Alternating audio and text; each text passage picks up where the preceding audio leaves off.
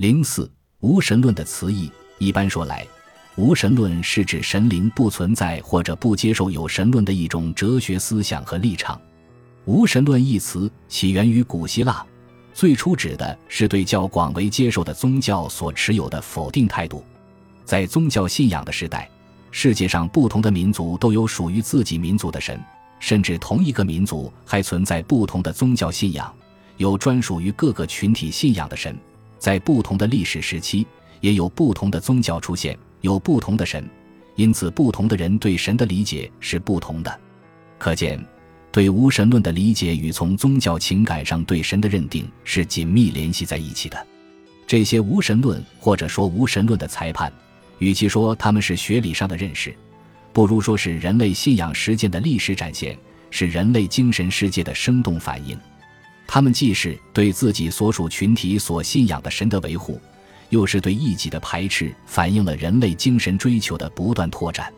在古希腊时期，就有人曾以亵渎神灵和腐化青年两项罪名对苏格拉底提出指控，后来苏格拉底被判处死刑。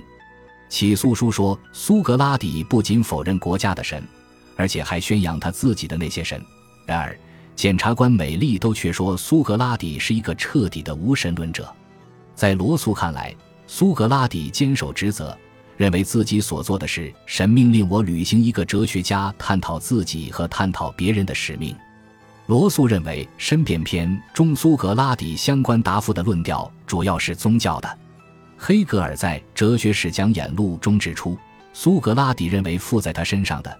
吩咐他言谈行事的那个神或神谕，实际上不再是人们以前所认为的那种外在设定的东西，而是一种内在的意思或道德新原则。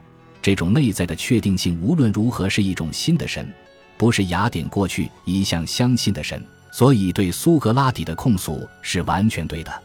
基督教在最初被称为无神论，因为当时基督徒只信仰自己的神，并不信仰罗马城邦的神。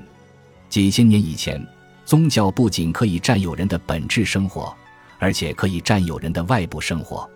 例如，古犹太教徒只做上帝吩咐的事情，而基督教已允许人独立解决外部生活的许多问题。与犹太教徒相比，基督徒是不信教的人。在今天看来，事情的变化似乎让人难以琢磨。昨天还是宗教，今天就不再是宗教了；今天还被认为是无神论。明天就被认为是宗教了。在英语中，在16世纪后期出现了“无神论”一词，较早出现的是“无神论者”一词。在16、17世纪，“无神论者”一词是个贬义词，被称为“无神论者”对当事人来说是个巨大的侮辱。直到18世纪晚期，在欧洲“无神论者”才首次用于自称，但当时它具有特定含义。特指不信仰亚伯拉罕诸教的人。近代以来，出现了否定一切宗教的广义无神论。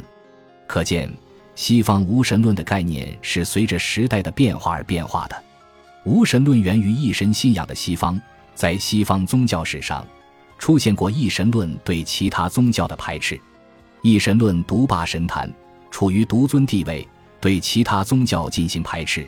不同宗教体系之间也彼此排斥，这一概念套用到东方传统文化上，则出现了矛盾。在一神论宗教看来，佛教属于无神论。从这个角度分析，中国传统文化就可能介于有神论与无神论之间。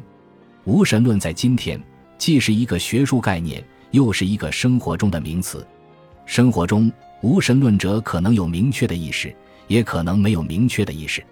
每一位无神论者都可能有自己的理由不相信神的存在，有的从哲学上思考和否认神的存在，有的对流行的宗教有自己的见解，不承认某个或某些宗教所说的神的存在，有的则没有经过论证，没有深刻的思考，只是出于生活常识而否定神的存在。